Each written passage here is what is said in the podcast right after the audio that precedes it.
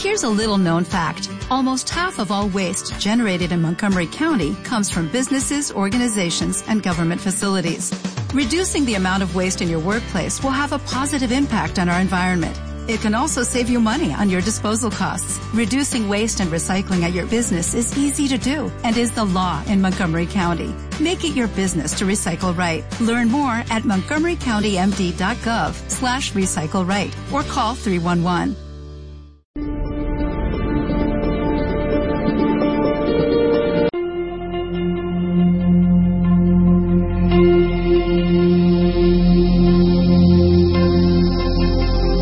Esta es Kakoi Radio, transmitiendo las 24 horas del día con lo mejor y más fresco de la música japonesa y coreana. Visita nuestra página y regístrate www.kakoyonradio.com. El único requisito son las ganas de divertirte y disfrutar de un rato agradable con gente como tú. Vamos, ponte cómodo y refrescate con los programas de nuestros locutores. Solo por Kakoi Radio la frescura de tu música. Si crees que todo ha terminado, tan solo escucha.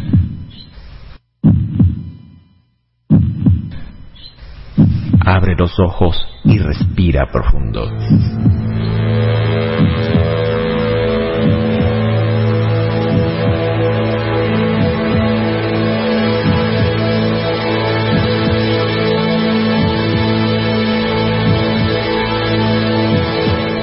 Nihon Crisis ha regresado. ¿Listo para la cuenta regresiva?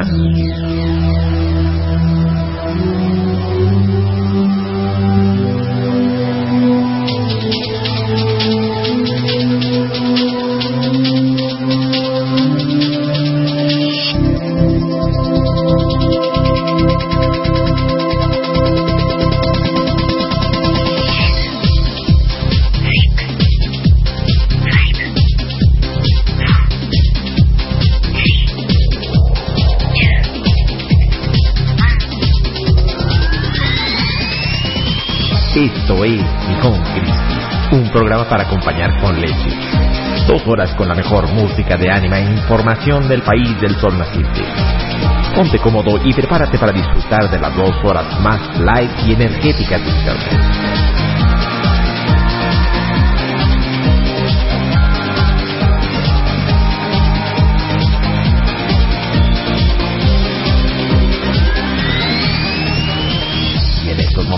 Queda con ustedes el loco de la colina Kenshin Akiyama, mejor conocido como Ken Senpai.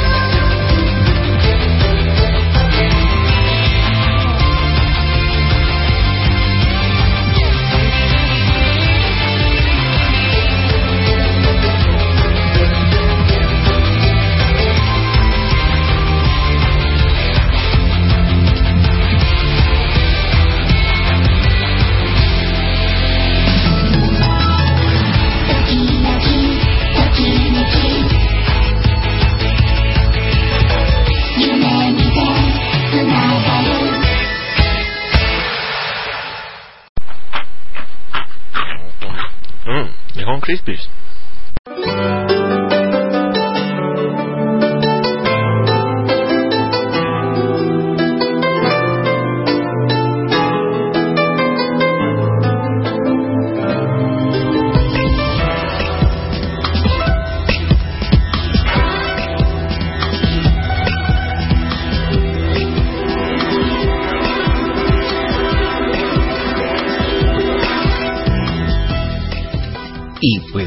bajo estas notas damos inicio a este programa de Nihon Crispis, un programa para acompañar con leche.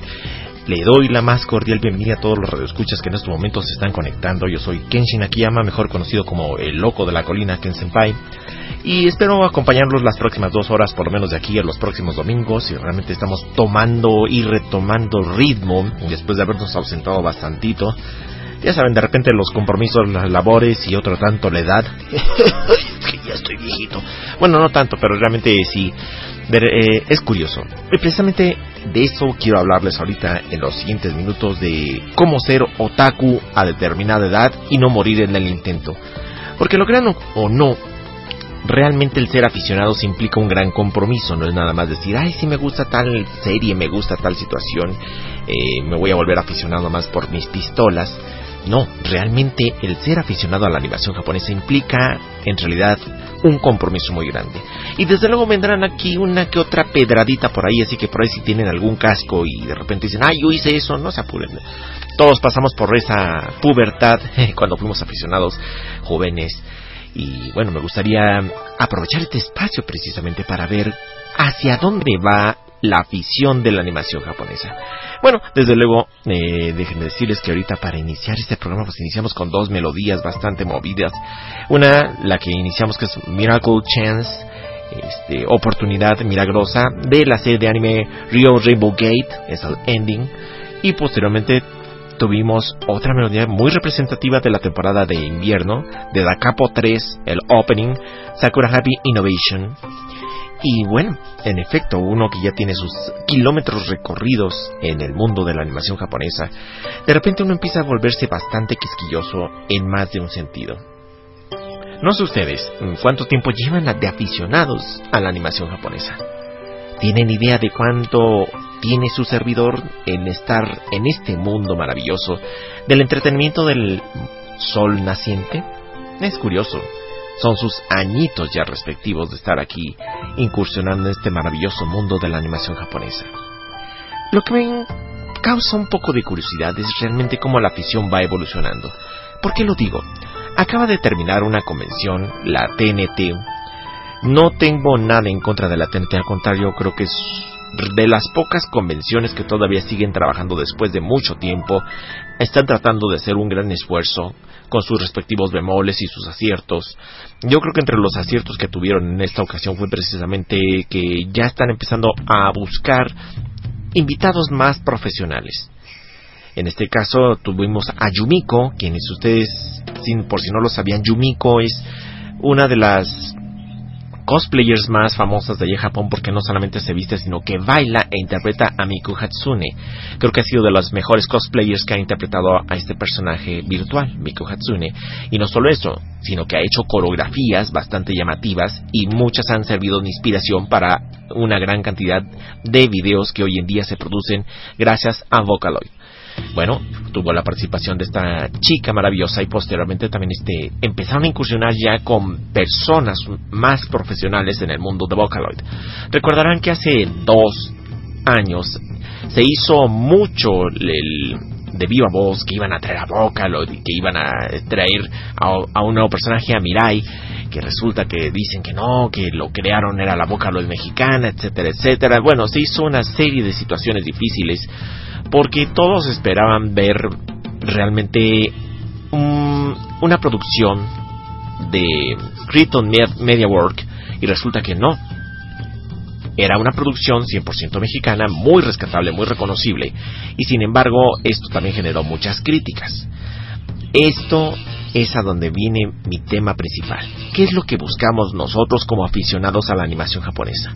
Y cómo ha evolucionado la afición, por lo menos aquí en México y en América Latina. Bueno, déjenme decirles que realmente esto empezó desde la década de los 80, lo crean o no. Pero curioso, en la década de los 80 nadie tenía ni la más remota idea de que estábamos viendo animación japonesa. Veíamos producciones gracias a que Estados Unidos compraba algunas producciones a través de productoras como Harmony Gold, que compró Macros y trabajó Robotech, compró otra producción, hizo La magia de Titila, compró El mago de Oz, etcétera, etcétera, etcétera. Y gracias a eso nosotros pudimos ver algunas producciones de animación japonesa, un tanto agringadas, pero bueno, eh, fue un primer vislumbre de lo que puede ser la animación japonesa. Finalmente llega a las finales de los décadas de los 80 aquí en México pues tuvimos gran parte de la animación que vimos en los 80 pues eran producciones de los 70 Me refiero a Remy, a Heidi, Candy Candy, este, Astro Boy, etcétera, etcétera. Y no es sino hasta que empieza la década de los 90 en que uno empieza a hacerse aficionado gracias a grandes producciones como Magic Night Rayard. Estamos hablando de 1992, cuando llega esta producción aquí en México, gracias a una cadena de televisión ahí en el Ajusco. Y bueno, uno empieza a decir, ay sí, me gustan estas caricaturitas. Ay, no, no sé, las historias son bastante interesantes. Después tuvimos la oportunidad de ver Las aventuras de Fly y otra serie de producciones. Televisa no podía quedarse atrás. Ya dije, dije, perdón, quedé que no iba a mencionar televisoras. Bueno, la otra televisora, la de Chapultepec, dijo, pues yo no me voy a quedar atrás, así que voy a traer algo que con lo que pueda hacerle competencia. Y entonces se les ocurre traer Dragon Ball. Entonces, ante la presencia de Dragon Ball, dijeron, bueno, vamos a traer una producción pues de mayor peso. Y curioso, trajeron Sailor Moon. Y así es como empezó la incipiente cultura de la animación japonesa aquí en México. Estamos hablando de 1994, 1995, en donde se llevaron a cabo las primeras convenciones y realmente estas convenciones eran toda una aventura, realmente el, ir a estos centros, bodegas o donde se pudiera hacer este tipo de convenciones, todos íbamos emocionados a tratar de ver algo nuevo. Desde luego estas primeras convenciones no iban enfocadas al manga ni al anime. Eran convenciones completamente enfocadas al cómic y en un pequeño espacio chiquito al anime y al manga. ¿Quién iba a imaginar en esos años que las producciones japonesas iban a tener el auge que tienen hoy en día. Y vaya que si me acuerdo en ese entonces, porque en ese entonces todos los stands estaban dominados por Marvel, DC Comics y otra serie de productoras, que desde luego incluso estaban los mexicanos, ahí habían productores mexicanos cuando todavía había cómics mexicanos. Unas producciones bastante interesantes, pero que estaba ya a punto de morir como tal la producción de cómic mexicano. Bueno, esto es lo que pasaba en las primeras convenciones. ¿Cómo eran estas convenciones? ¿Y cómo era la animación japonesa? ¿Cómo nosotros accedíamos a esta animación japonesa? Bueno, ¿qué les parece si compartimos esto después del siguiente bloque musical? Recuerda, este es Nihon Crispy y yo soy el loco de la colina, Kansenpai. No le cambies.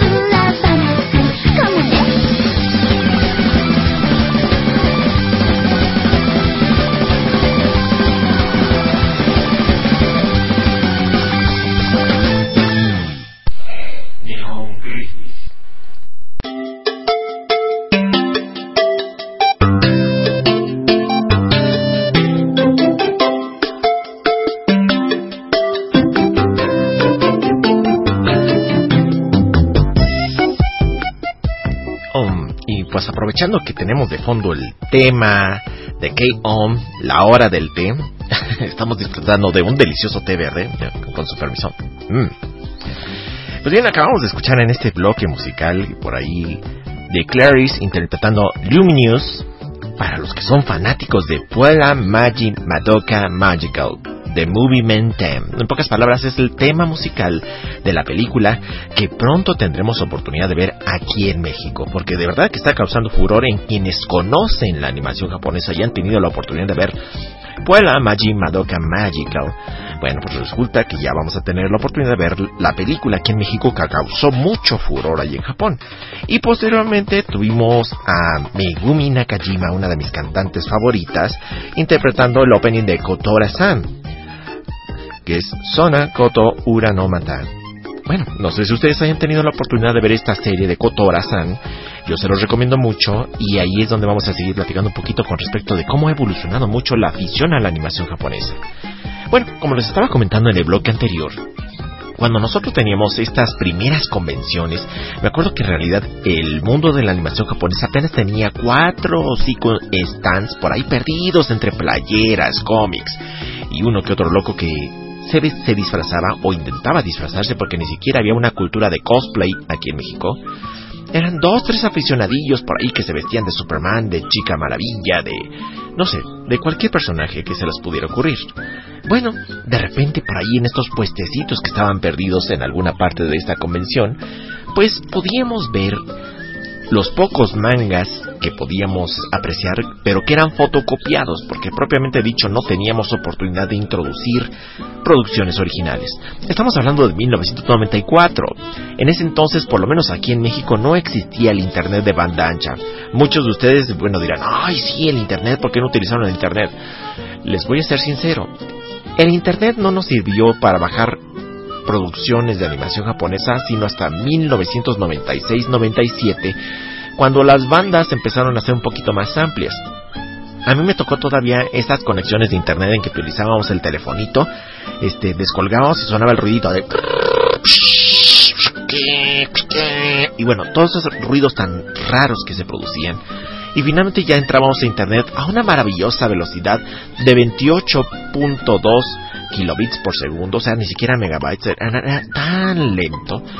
Yo recuerdo que en aquel entonces estamos hablando de 1995 que empezamos a incursionar en internet aquí en México. 94 no había internet todavía al alcance de todos. Bueno, ¿cómo lo podemos entonces tener acceso a la animación japonesa? En ese entonces, déjenme decirles que estaban de moda los videocassettes VHS. ¿De qué me estás hablando, abuelito? En efecto, estamos hablando de los videocassettes. Ustedes ya ni siquiera conocen esas cosas. Pero bueno, eran cintas magnéticas que los eh, gracias a los piratas, porque hay que reconocer una cosa, que gracias a los piratas empezó a haber una difusión de la animación japonesa. Fueron los partícipes que permitieron que nosotros tuviéramos acceso a la animación japonesa porque no había otra forma. Y desde luego, pues aprovechaban, empezaban a copiar en los videocassettes las diferentes producciones que se estaban llevando a cabo en Japón, las traían con dos meses de retraso aquí en México y aquí todos maravillosos. ¡Ay! ¿Me das cinco videocassettes con la serie de Sailor Moon? Y, y, también me das una de Magic Knight Rayer y la película. Bueno, así andábamos como el chavo del 8, emocionados tratando de buscar estas producciones gracias a las producciones piratas, porque no había otro medio. Finalmente, como les digo, empiezan a, a ver difusión a través de Internet, pero muy lento. Tan lento que en el 95 yo cuando finalmente me hice de los primeros miembros de Internet en México, para ver un video de la torre de Tokio, me tomó un video de 28 segundos, me tomó 8 horas bajarlo. Imagínense, 8 horas un video de 20 segundos. Para ustedes que están acostumbrados a ver el YouTube, videos hasta de 10 minutos o incluso hasta de 2 horas y las ven, pero ipso facto, no, en aquel entonces ver 30 segundos llevaba 8 horas a una velocidad de lento, lento. Entonces imagínense, ver un video de alguna de las producciones de Japón, pues era inimaginable. Hasta que finalmente empezaron a usar la doble línea, que eso lo introdujo Telmex, pasamos de los 28 kilobits a los 240 kilobits, algo más así de centón y, y, eso utilizando casi casi dos líneas telefónicas, porque no fue sino hasta el año 2099-2000 que finalmente empezaron a incursionar con la banda ancha, que ya no ocupábamos la línea telefónica, que finalmente tuvimos oportunidad de bajar a velocidades un poquito más decentes. Entonces aparecieron los primeros eh, fansubs que eran jóvenes estudiantes de universidades que les gustaba la animación japonesa y decían, bueno, ¿qué les parece si empezamos a traducir y a subtitular las series? Nos sirve de ejercicio mientras nosotros estamos estudiando comunicación y desde luego empezamos a difundir la animación japonesa. Y así empezaron a hacer las primeras producciones por gente aficionada. Desde luego con sus bemoles también porque los japoneses no estaban muy contentos de que los este, en este caso no son piratas, los estudiantes tuvieran acceso a esta animación japonesa, la subtitularan y la difundieran gratis. Ojo, hoy en día la animación japonesa puede ser vista gratuita a través de internet. De manera que si tú eres de las personas que todavía va a las convenciones para comprar animación japonesa, déjame decirte que te están timando. Así es, porque tiene que ser gratis. De hecho, muchos de esos productores decían, estas producciones son completamente gratis. No la compres, no la pagues, porque se supone que ese es el argumento que tenían para tener acceso a la animación japonesa gratuita. Y estos fueron los primeros años de aficionado.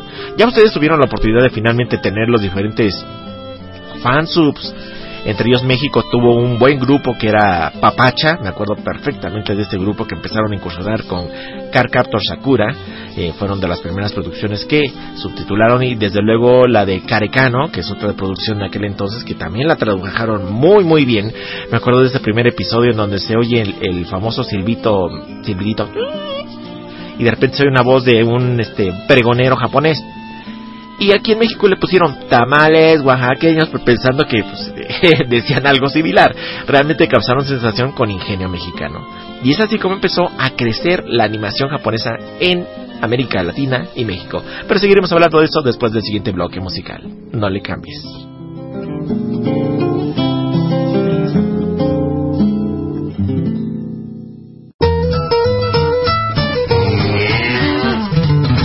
Llegó un Crispis.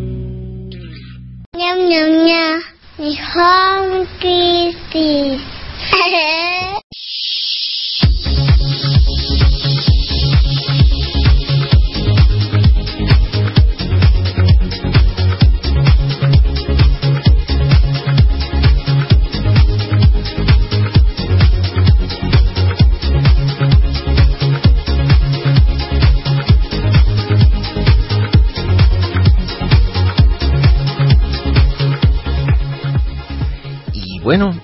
por ahí, si alguien me dice o reconoce la melodía de fondo, a lo mejor les traigo un regalo para ustedes, ¿eh? Es un, no es animación japonesa lo que les estoy poniendo de fondo.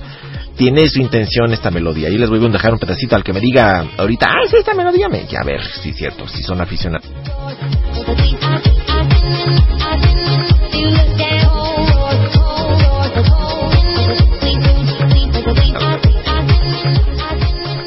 Pues bien, lo crean o no, este es otro de los fenómenos de la animación que está presentándose a nivel mundial. Al igual que ocurrió hace ya 15 años con la animación japonesa que empezaron a causar mucho furor, actualmente estamos empezando a apreciar una crisis muy fuerte de la animación japonesa. Y sí, me atrevo a decir que hay una crisis muy fuerte en el sentido de que las producciones hay buenas producciones, pero también hay producciones que dice uno de, ay, ya no saben ni qué inventar. Eh, me recuerda mucho en la década de los finales de los ochentas cuando los cómics empezaron a tener ciertas bajas porque ya no tenían más ideas o las mismas ideas se repetían una y otra vez. Repito, no estoy diciendo que toda la animación japonesa sea mala, pero sí de repente como que empieza a haber un cierto grado de monotonía y esto dan, está dando pauta a que muchos jóvenes hoy en día estén buscando otras formas de entretenimiento que los emocione mucho como lo hacía la animación japonesa en ese entonces. Bueno, antes de continuar, déjenme decirles por aquí este quiero enviar un saludo a Karina Cruz, que precisamente le, dediqué una de las melodías que me pidió. Por favor, ponme Spell, Spell Lama, este, del anime Number 6. Y anteriormente tuvimos Be My Friend, que es el opening de la serie de anime eh, Boku wa Tomodachi ga Sukunai Next. Y bueno, estos son los temas rescatables de la animación japonesa. Vamos a hablar de eso después del siguiente bloque musical. Ahorita vamos a hablar un poquito de esta melodía de fondo, que lo crean o no, es de una de las producciones estadounidenses que rompió completamente los estereotipos que se estaban manejando hasta hoy en día allá en Estados Unidos.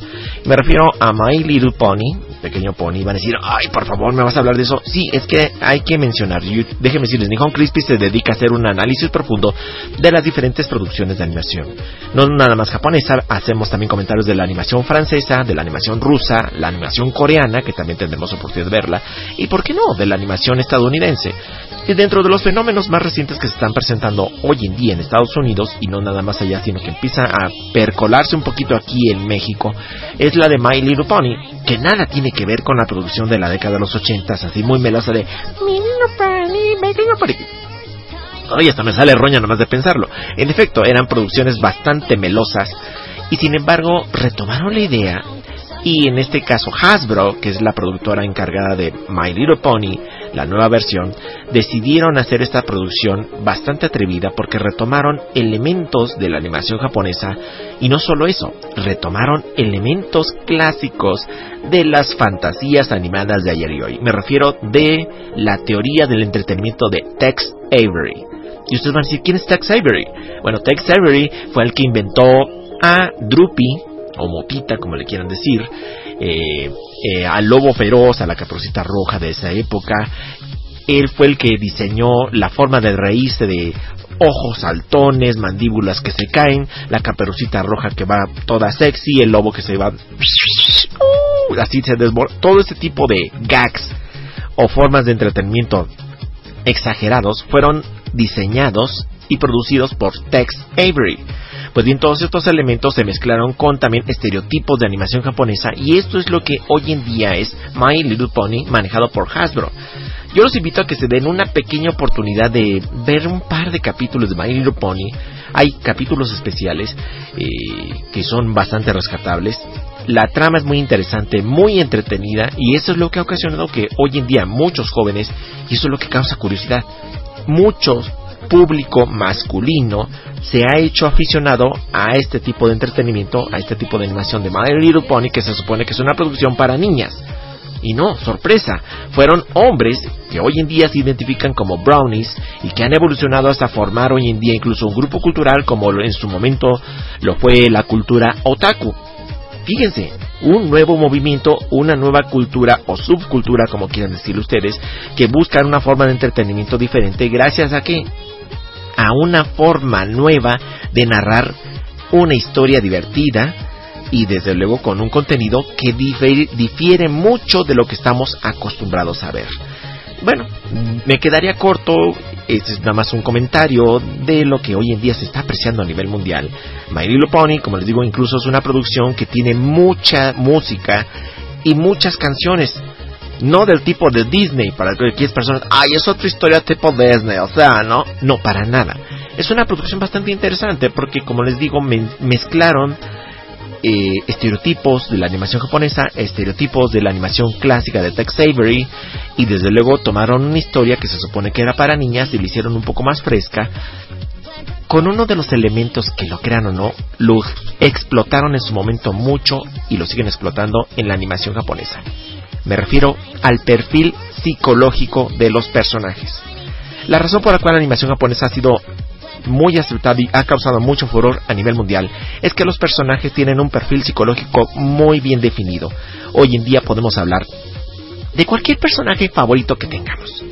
Y podemos saber la fecha de nacimiento, su alimento favorito, que si le gusta o no le gusta ir a la escuela, que si es huérfano, que si fue casado, que si es viudo, que si creció, que si es etcétera, etcétera. Todos estos elementos los manejan en un personaje antes de que salga la producción en un manga o en televisión. Es decir, desarrollan también su perfil. Y este desarrollo de perfil lo explotaron en My Little Pony. Que lo creas o no, cada pony es un personaje bien definido y eso es lo que ocasiona que la gente que ve estos personajes, estos ponis, se sientan identificados con los diferentes personajes, las diferentes personalidades que se desarrollan. Y no solo eso, sino que las historias que viven muchas veces nos llevan a recordar, ay sí me acuerdo cuando yo iba en la secundaria y me pasó algo similar, ay mi abuelita, que yo también me avergonzaba cuando mi abuelita hablaba y se le salía la dentadura y se le caía en el ponche, bueno, todos estos elementos los ponen las diferentes historias de My Little Pony. Y esa es la razón por la cual está causando furor. Pero bueno, este es el pequeño agregado cultural que estamos agregando aquí en Con Crispies y después del siguiente bloque musical vamos a seguir viendo cómo evolucionó la animación japonesa, más bien dicho la afición de la animación japonesa. Les recuerdo estoy aquí con ustedes a través de Facebook, Diagonal Kensenpai y Twitter, arroba Kensenpai. No le cambien. Nihon Crispies.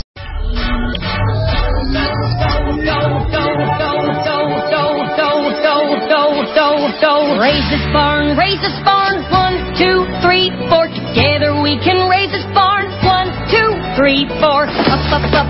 Go the beams. Hammer those joints. Work in teams. Turn around quick by the right elbow. Grab a new partner. Here we go,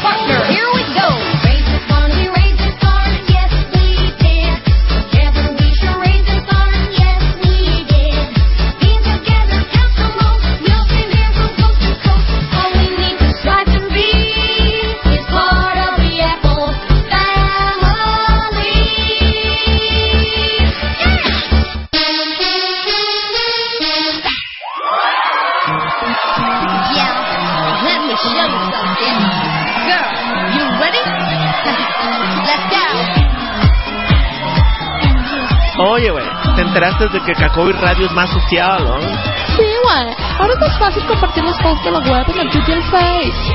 Sí, son la pura onda, güey. Déjale hablar a mi daddy para que me compre Cacoy, güey. Cacoy Radio. Hasta las mejores familias.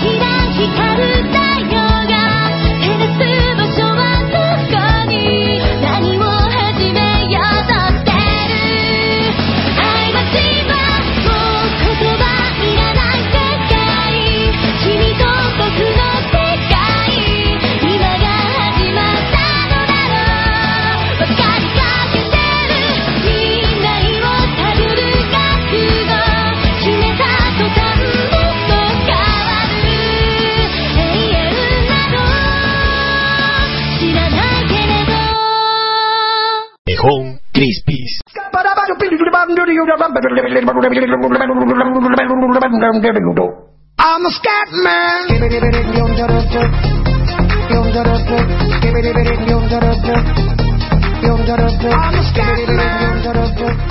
No, no se confundan, seguimos aquí en Home Crispis, yo soy el loco de la colina y por eso de repente me gusta mucho estar loqueando aquí, poniendo música como en este caso de Scatman John, realmente ese es mi estilo, yo soy de esa época y bueno, que le vamos a ver chico.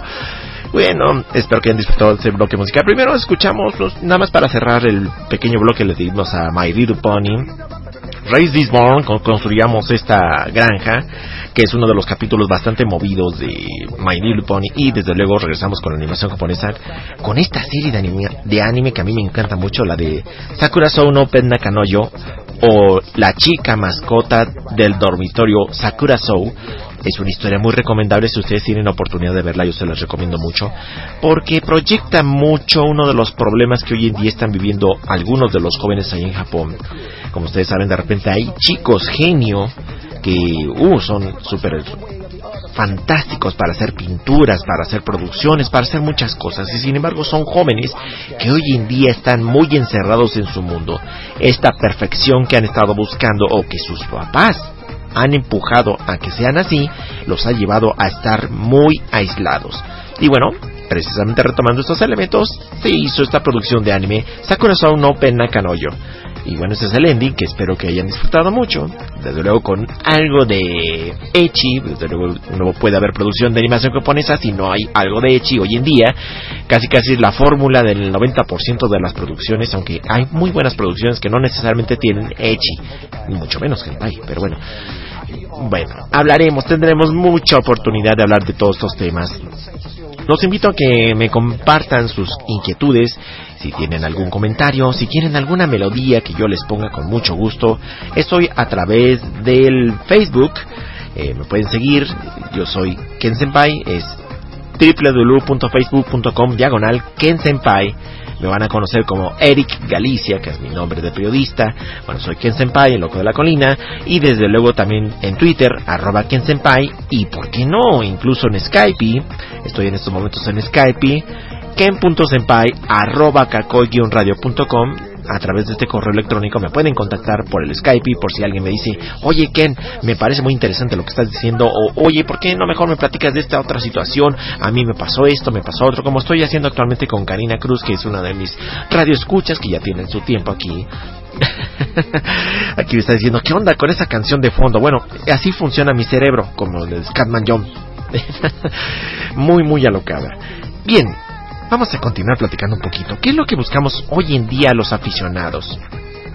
Los que empezamos a, a ser aficionados en la década de los 90 y empezamos a vivir todo este auge de convenciones, de eventos donde hay cosplayers, donde hay oportunidad de chicos ingeniosos que hacen sus propias producciones, sus dibujos, y vaya que si son muy ingeniosos, porque hacen unas producciones muy padrísimas en sus cuadernos de matemáticas, de español, de geografía, cuando la maestra está dando clases, no es clásico que de repente hoy los jóvenes están dibujando a sus personajes de fantasía hoy en día. Bueno, de ahí salen los grandes mangakas en Japón.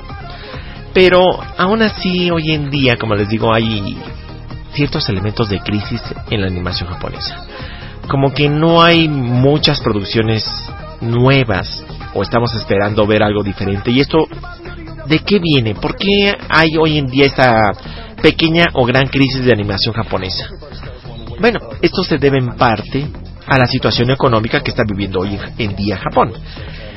No sé si ustedes hayan tenido la oportunidad de ver las producciones que salieron en esta temporada de primavera y, y que tenemos la oportunidad de ver a través de un canal que hoy en día es oficial, es gratuito, y no, no es gratuito hasta cierto grado, Crunchyroll, que son de las páginas de internet que buscaron pasar de la clandestinidad a ser formales. Es decir, ok, queremos que los japoneses sigan produciendo animación japonesa. ¿Cuál es el argumento de los japoneses para yo no producir producciones de calidad? Nos están robando la piratería. Eso es lo que han dicho muchos productores, muchos mangakas. Dice, ¿para qué me quemo las pestañas haciendo producciones si en otras partes del mundo están viéndola gratis y a mí no me pagan ni un quinto? Lo crean o no, muchos de los mangakas, muchos de los productores de la animación japonesa hoy en día reciben apuradamente la tercera parte de lo que se supone que deberían ganar por las producciones que han hecho. ¿Y esto por qué? Por la falta de una mercadotecnia. En efecto, como les había dicho antes, la única manera de que nosotros, los que no vivimos en Japón, tuviéramos oportunidad de ver animación japonesa fue a través de la piratería, fue a través de los fansubs. Hoy en día, gracias a Internet, ya tenemos la oportunidad de ver cosas más formales.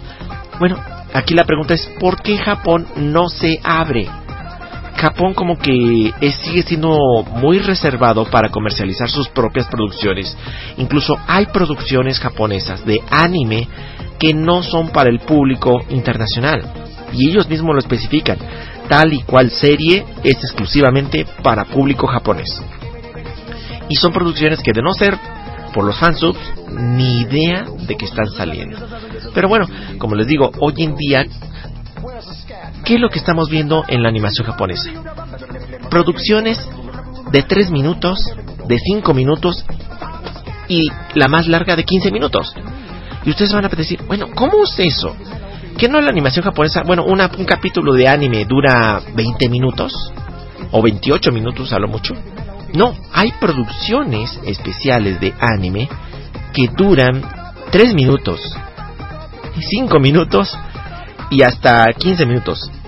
Un ejemplo es la de Recorder and Ransel, que es una producción de la temporada anterior, eh, temporada de invierno, que cada capítulo dura 5 minutos. Eh, actualmente se está... Uy, me ganó el- la melodía de fondo. Los dejo con Recall y regreso con más aquí en Hijón Crispis para hablar de estas producciones que duran 5 minutos.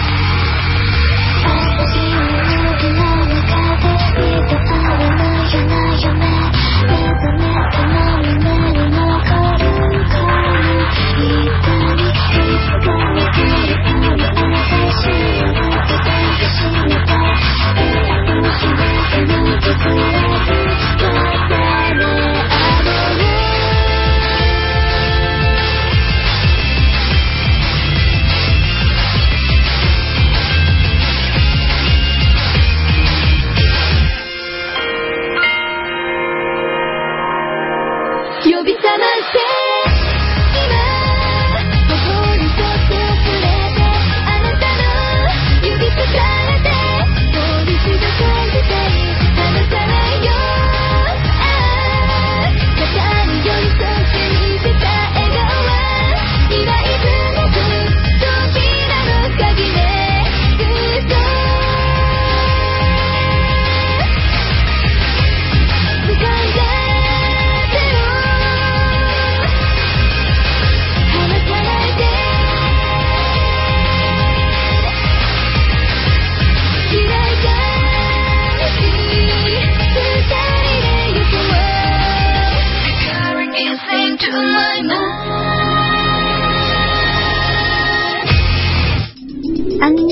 está evolucionando. Has llegado al nivel máster. ¡Ay, qué emoción! ¿Y ahora qué sigue? ¿Qué sigue? Tranquila.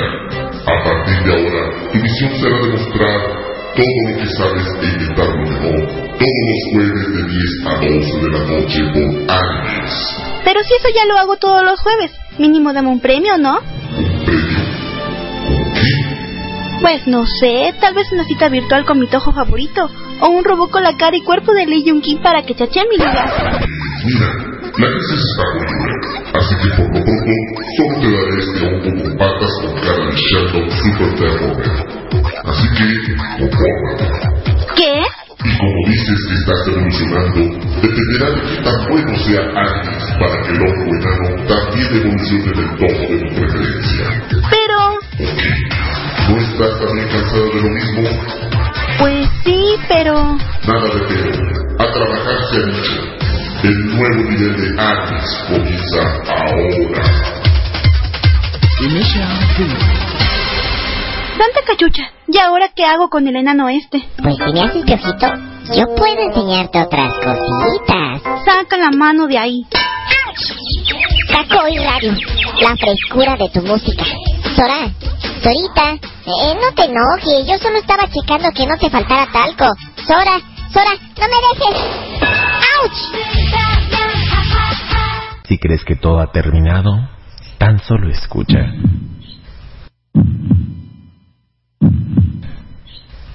Abre los ojos y respira profundo.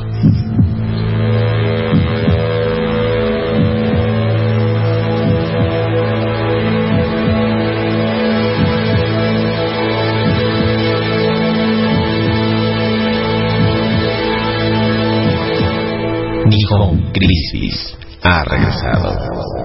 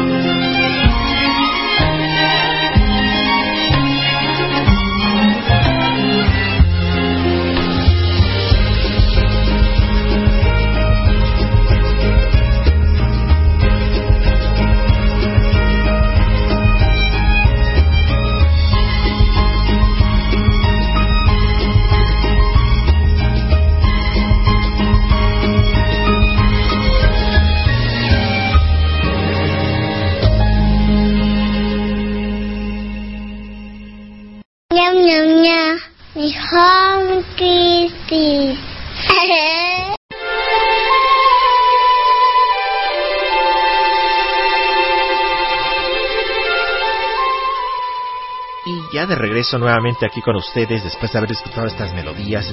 La última que escuchamos fue la de Silhouette o Breeze. Eh, me la pidió en particular aquí mi queridísima amiga Karina. Y anteriormente tuvimos esta melodía, déjame ver cómo se llama. Se me fue el avión. Uy. Recall, en efecto, sí, la de Recall. Es la, el ending de la serie de anime Amnesia o Amnesia. Y bien, ya que estamos aquí de regreso, vamos a seguir platicando un poquito con respecto a cómo hemos evolucionado como aficionados. ¿Qué es lo que buscamos? ¿Qué es lo que buscamos nosotros como aficionados? Ay, ya se desajustó el micrófono. ¿Qué es lo que nos atrae de la animación japonesa? Siempre lo pregunto muchas veces. ¿Y por qué me lo pregunto hoy en día? Porque a pesar de que hay convenciones, por primera vez yo como aficionado no tuve la intención de acudir. Antes, aunque estuviera muy cansado, de verdad que hacía, cobraba fuerzas de quién sabe dónde y no sé cómo lo hacía, pero iba a las convenciones. Hoy incluso me invitaban con alfombra roja y acceso directo y la manga del muerto y realmente se los agradezco mucho porque me estaban recibiendo muy bien en, este en esta edición de TNT y yo quería ir. Pero de verdad terminé tan agotado que empecé a pensar para mis adentros, ¿habré llegado al final de mis días como aficionado de la animación japonesa? Y esto me llevó a pensar, ¿qué es lo que me gusta o qué me gustaba de la animación japonesa? ¿O por qué de repente hoy en día me empieza a llamar más la atención My Little Pony u otras producciones de otras partes del mundo como incluso hoy en Japón? Muy buenos, muy buenas producciones. Bueno, me gusta que me cuenten una historia interesante, una historia nueva, una aventura, un romance, algo que quizás ahorita no tenga oportunidad de vivir o incluso algo que viví en mi juventud, en mi adolescencia o en mi vida. Este es el cliché mágico de la animación japonesa. Todos estos elementos son los que le dan a una historia de anime o a una historia de manga que sea un éxito. Es decir, que sea nuevo, que me invite a soñar, que me permita identificarme y desde luego que me aporte algo. Y desde luego, como les digo, hay producciones que de repente como que dices se las sacaron muy de la manga o se ven muy forzadas las historias. Y de momento, ok, va bien, me río un rato, pero después te quedas, bueno, ¿y después qué? Y entonces esto es lo que ha llevado a muchos productores hoy en día a generar producciones de 5 a 10 minutos. En este caso, como les estaba comentando, hay producciones bastante interesantes porque tratar de manejar una historia chiquita en 10 minutos y que el público no, no se aburra o diga, ay, esperarme toda una semana para ver un episodio de 5 minutos, por favor. Pues lo crean o no, hay muy buenas historias. Entre ellas, la de esta temporada de primavera, hay una serie que yo me atrevería a recomendar, que la pueden ver a través de Crunchyroll, es la de Ayura como lo escuchan, así se llama. Ayure es la, la historia de tres chicas de secundaria que pasan a preparatoria y que, como todos los jóvenes cuando pasan a preparatoria, empiezan a vivir sus aventuras. Es una transición de dejar de ser las chicas light que viven su vida un poco más así, ay pues no importa, hecho relajo, etcétera, etcétera, a convertirse en las chicas que ya tienen que ver la vida de un punto de vista más maduro. Desde luego está la chica destrampada que a pesar de haber pasado a la preparatoria sigue teniendo la mentalidad de una chica de secundaria. La chica que es altota, que de momento uno dice, pues esta tiene como que porte masculino y muy centrada aparentemente. Y la chica pequeñita, chaparrita. Y desde luego que todavía tiene, a pesar de que se pone su ropa de preparatoria, pues parece una niña salida de la primaria. Bueno, esta combinación perfecta de tres personajes diferentes es lo que hace de esta serie de anime Ayura una propuesta muy interesante, porque de hecho cada capítulo dura en promedio tres minutos. Dices, ¿cómo voy a proyectar una historia en tres minutos? Pues en efecto, lo hacen muy bien, hacen pequeños fragmentos y no necesitan más. De hecho, yo creo que echarían a perder la historia si lo hicieran en más minutos. Y desde luego hay otra producción que también no muy recomendable, la verdad lo reconozco, se llama Sparrow Hotel, Hotel, Hotel Sparrow o, u Hotel Golondrina. Y en este caso, este hotel que tiene de particular. Bueno, primero que nada, los personajes tienen un diseño de la década de los 70 y te quedas, qué horror. Unos ojotes así, marca diablo, que ya ni siquiera en el manga sueles ver. unas líneas muy simples y ahí es donde dices, aquí se pasaron de groseros los productores tratando de ahorrar, porque la historia es aburrida, el diseño de los personajes es pobre y realmente dices, gastarme toda una semana esperando para ver cinco minutos de tonterías como de ese tipo, por favor, tengo cosas más interesantes que hacer. ¿Cuál es la razón por la cual los, los productores han hecho estas producciones de 5 minutos, de 3 minutos? Primero, la falta de dinero. No hay dinero suficiente para hacer producciones de mayor duración. Esta es una de las razones por la cual también están dividiendo las, este, las series en temporadas. Mientras que antes echaban de corrido 200 episodios, hoy en día se la echan, nos echamos de 25, no, de 24, de 2 en el mejor de los casos y, en estos casos, de 5 minutos. Esta propuesta de historias de 5 minutos la empezaron a manejar la década anterior, precisamente con una serie que se llama Rizzlemine. Yo les recomiendo mucho esta serie, es muy muy divertida. Rizzlemine, se escribe Rizalmine con Z, y que es la historia de una chica que quiere ser la novia o prometida de un chico clásico gruñón, hagan de cuenta del Beto y Enrique, Beto el gruñón, bueno, así es este chico y de repente de la nada aparece una chica que dice, soy tu prometida, quiero ser tu novia. Y el chico siempre la arroja al closet y la encierra ahí. Bueno, es una trama bastante light, bastante ligera porque dura 10 minutos cada episodio, pero una propuesta muy interesante. La segunda producción de corta duración, que también dura 10 minutos, es la de Hanaukyo Maid Tai, o Las Sirvientas de Hanaukyo, que esta producción era completamente echi, porque la historia original era echi y en parte un poco de hentai. Pero le hicieron una propuesta muy interesante, 10 minutos, 13 episodios muy muy entretenidos en donde un chico que es alérgico a las chicas hereda la mansión de su tatara tatarabuelo y que lo deja a cargo de esta mansión, el cual por cierto es custodiado por cientos y cientos de sirvientas. Qué horror, ¿no? Porque el pobre chico en cuanto tocan, es tocado por una chica, le sale el famoso salpullido por su alergia. Una historia muy interesante de 10 minutos. Seguiremos hablando más después del siguiente bloque. No le cambies. Mejón Crispis.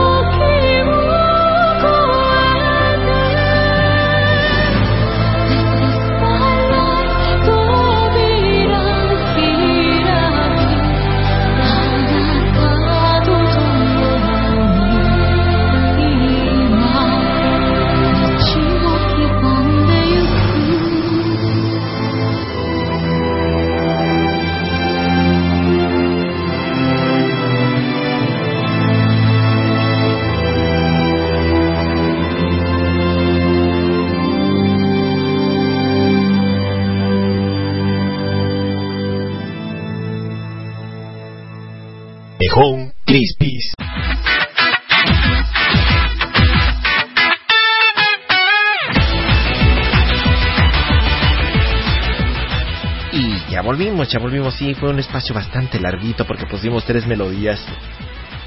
Ay, esas melodías de verdad me encantaron. Son de mis favoritas. Primero escuchamos eh, el de la de la serie de anime de Kobato. Pues si ustedes han visto estas producciones de las famosas chicas clan Kobato. Esta melodía que se llama Sakura Sakukoro. Posteriormente tuvimos de la serie de Aquarium Evolution, el ending, que se llama Genko Sinfonía. Y finalmente, de mis favoritas favoritas, This is My Road, de la serie de la saga de Guin. Y realmente aquí, ¿por qué puse estas melodías en particular? Porque estas series de anime en particular que les estaba mencionando, ¿qué tienen? Son artísticas 100%. Tanto es así que los openings y en particular los endings, por ejemplo, de, This is My Road y la de Geeko Sinfonía, si ustedes tienen la oportunidad de ver estos endings en YouTube, se van a quedar fascinados porque son 100% artísticos. La de Aquarium Evolution, en pocas palabras, es un ending muy al estilo Art Deco. Hagan de cuenta que tomaron pinturas de la Art Deco, de esas pinturas muy francesas, donde aparecen divas o personajes muy estilizados, muy garigoleados. Bueno, así salen estas historias y hacen unas disolvencias y aparte la letra de la canción es tan bonita que curioso, te apasiona más el ending que a veces la misma historia. Algo similar a mí me ocurrió con la primera temporada de Tulabru, eh, esta serie de anime que fue postproducción del manga, que si ustedes quieren disfrutar de esta serie, mejor véanla en manga, porque en el anime bajan muchísimo la calidad en cuanto a la historia, en cuanto a la producción y otra serie de teoremas, porque dicen que en, la televisión no puedes poner desnudos o situaciones pues muy difíciles que en el manga sí se pueden expresar mucho mejor porque es para público un poco más abierto, más open mind. Bueno, pues si ustedes ven el primer opening de la primera temporada de Tulabru, es casi que al estilo, al estilo de Andy Warhol, este artista que creó el arte pop. Hagan de cuenta, es un video 100% arte pop, un opening pop, en donde vemos a los personajes muy coloridos, con en lugar de estar iluminados así al, al 100% están con puntitos, la técnica de puntitos, recordarán la, la esta pintura famosa de Andy Warhol, la, la lata de sopa Campbell's y que la ponen en diferentes colores, bueno, hagan de cuenta es así es de ese estilo este opening, dice, "Wow, si así está el opening, así debe ser la historia." Y oh sorpresa, me quedo con el opening y la historia dices, "Mejor la veo en manga porque en el anime dejó mucho que desear." Y eso es lo que de repente ocurre mucho en la animación japonesa. Los productores de música, wow, les pones 10, porque son lo máximo. Ves la historia y dices, me quedo con la música. O me quedo con el manga. ¿Qué está pasando hoy en día? ¿Crisis de talento? Tal vez como dicen, crisis económica y por eso no pueden producir más. Dices, bueno, si no pueden producir más, ¿por qué no se vuelven más selectivos? Y en efecto hay producciones muy selectivas, muy buenas, como la de Ayura que les acabo de recomendar, pero también hay unos que se la pasan produciendo cualquier tontería. Y eso de repente hace que muchos de los que venimos siguiendo la animación japonesa desde la década de los 70, porque su servidor sigue o ve anime desde la década de los 70, estoy hablando de 1976 cuando empecé a ver anime. Hoy, pues, ¿cuántos años tienes, senpai? Bueno, pues, no voy a decir cuántos años tengo, pero sí, desde la década de los 70 estoy viendo animación japonesa y puedo platicarles perfectamente cómo ha evolucionado incluso la forma de dibujar personajes, la forma de narrar las historias. Y hoy en día, como que son pocas las historias en donde ves una trama muy interesante, como en este caso la próxima serie que les voy a recomendar mucho que vean. Ay, primero déjenme checar las melodías. Que bueno, todavía tengo un poco de tiempo. Bueno, la serie de anime que yo les me voy a atrever a recomendarles a- ahorita, ya que les recomendé en ocasiones anteriores otra serie que la fue de Sword Art Online. Es una historia muy muy interesante. La que le sigue en esta temporada es la de Gargantia, así como suena Gargantia of the Verdus Planet. Y es una historia muy interesante en donde una chica que vive en el planeta Tierra tiene contacto con un chico que no diría es extraterrestre, no, es un ser humano. La historia trata de que la Tierra entró en una glaciación, unas colonias espaciales tuvieron que irse precisamente del planeta porque era inhabitable. Así que por pasaron miles de años en el espacio y finalmente este chico que tiene la oportunidad de regresar al planeta Tierra por un accidente se da cuenta de que el planeta Tierra ya no está congelado, sino que el hielo se derritió por completo, como consecuencia no hay continentes, todos viven en el mar y conoce a esta chica que, vive en una flota marina y empieza a redescubrir lo que implica vivir como un ser humano normal, despreocupado, porque él había sido entrenado para vivir siempre en guerra, para estarse siempre de- defendiendo de extraterrestres que de- devoran a la humanidad, etcétera, etcétera. Una historia muy interesante, yo los invito a que vean la serie a través de Crunchyroll. La ventaja de Crunchyroll es que pueden ver, sí pueden ver gratis muchas producciones. Una semana después de que salen, hay que tener paciencia si ustedes no tienen dinero. Pues bueno, la pueden ver gratis una semana después, le dan clic en baja resolución. Si lo, de lo que se trata es que vean una buena serie, pues vean estas series. Si, no, si tienen la oportunidad de pagar para alta definición, que realmente no es muy caro, es aproximadamente como 30 pesos la, mens- eh, la mensualidad. A mí me está saliendo 30 pesos aproximadamente, es muy económico comparado con otras eh, páginas de internet que ofrecen servicios de video como Netflix, que está cobrando 99 pesos con 99 centavos, o sea, 100 pesos, de, por favor. Digo, pagar la tercera parte por ver buen anime, ¿por qué no? bueno, si tienen la oportunidad y, y alguien les puede pagar. Y si no, de todas formas, tienen el, chance de verlo gratis una semana después. Esa es la ventaja de estas páginas de internet que ofrecen series que se están produciendo en estos momentos a escasas horas de haberse salido, de haber salido al aire o a una semana de haber salido al aire. Yo los invito a que de verdad sigan dándose esta oportunidad de ver producciones nuevas. Y bueno, ahora sí los dejo con el siguiente bloque musical y regresamos con más aquí en Home Crispies. Comentarios, sugerencias, peticiones, ya saben, a Messenger. Bueno, ya no es Messenger, a Skype. Arroba cacoy-radio.com donde me pueden contactar también a través de Facebook con mucho gusto si me quieren hacer algún comentario alguna petición pues aquí con mucho gusto los leyo aquí por ejemplo ya me está diciendo Haruki Reila jajaja sepay de seguro ya tienes unos 40 años un poco más pácate latinaste no digo más ya estoy en el cuarto piso. Rebaso los 40 años sí pero ¿qué crees? soy tan joven tan joven como me siento. Gracias a qué a que soy aficionado a la animación japonesa. Me gusta mucho estarme eh, llenando de estas cosas nuevas, etcétera, etcétera. Soy muy alocado y de verdad los que me conocen en persona dicen, tú no tienes 40 años, más de 40 años. Sí, en efecto. Bueno, gracias por tu comentario para que vean, si estoy atento. Haruhi Reila. Oh, oh, sí, sí, ya, ya lo leí bien. Y bueno, desde luego también envío saludos a Karina, a Nicolai Lama, no sé si me está escuchando Yuri Chan porque está celebrando su cumpleaños. Si nos está escuchando, le mando un abrazote. Feliz cumpleaños. Otan Jovi Omedeto. De verdad espero que se le esté pasando súper. Y les pongo el siguiente bloque musical y regreso con más aquí en Home Crispies. No le cambies.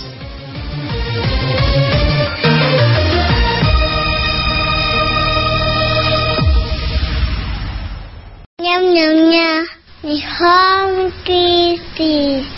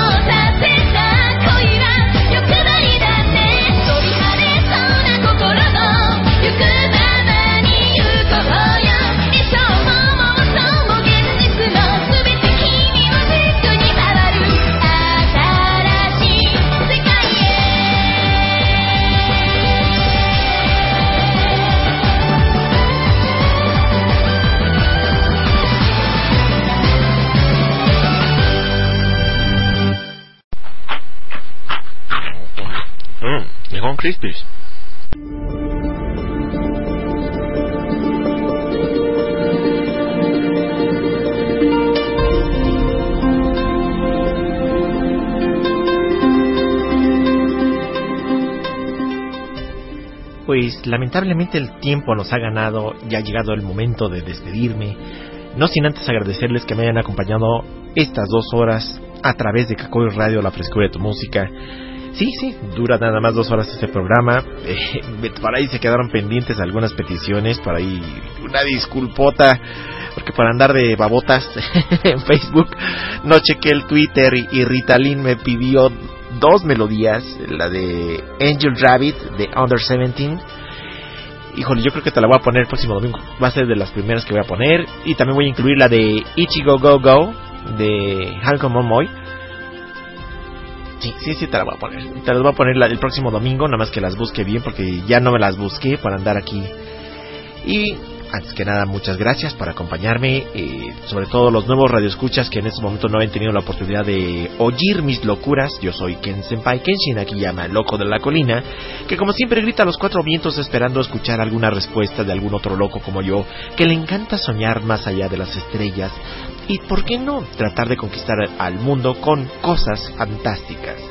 Que la animación japonesa sea un motivo de inspiración y no de locura irracional. Yo los invito a que nunca dejen de soñar, desde luego con los pies bien puestos sobre la tierra y atrévanse a perseguir sus sueños. Nihon Crispies es una producción independiente eh, con registro de derecho de autor. Les recuerdo, este programa es grabado. A partir de mañana primera hora ustedes podrán ver el respectivo link a través de Facebook. Con mucho gusto se los voy a publicar para aquellos que no escucharon todo el programa o que quieren volverlo a escuchar. Nihon Crispies tiene sus programas grabados. Todos los programas de Nihon Crispies están grabados gracias a las a las páginas de iVox y por ahí otra página que también tengo en estéreo, porque aquellos que disfrutan de la máxima calidad estereofónica. Próximo domingo los invito a que no se pierdan el, programa de Nihon Crispies, como siempre tenemos cosas interesantes. Vamos a platicar el próximo domingo de lo que es el famoso fenómeno de quinto grado, el síndrome de octavo grado, así se llama, síndrome de octavo grado, que lo hemos visto en diferentes series. Bueno, me despido. No le cambien.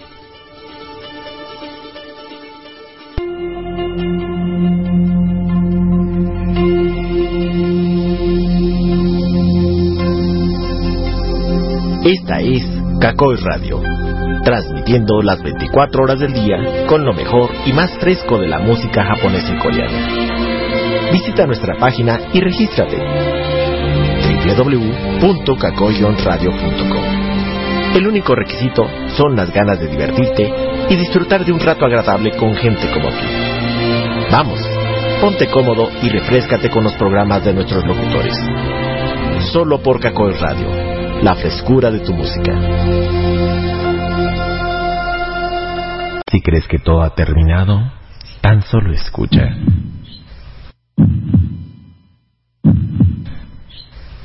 Abre los ojos y respira profundo.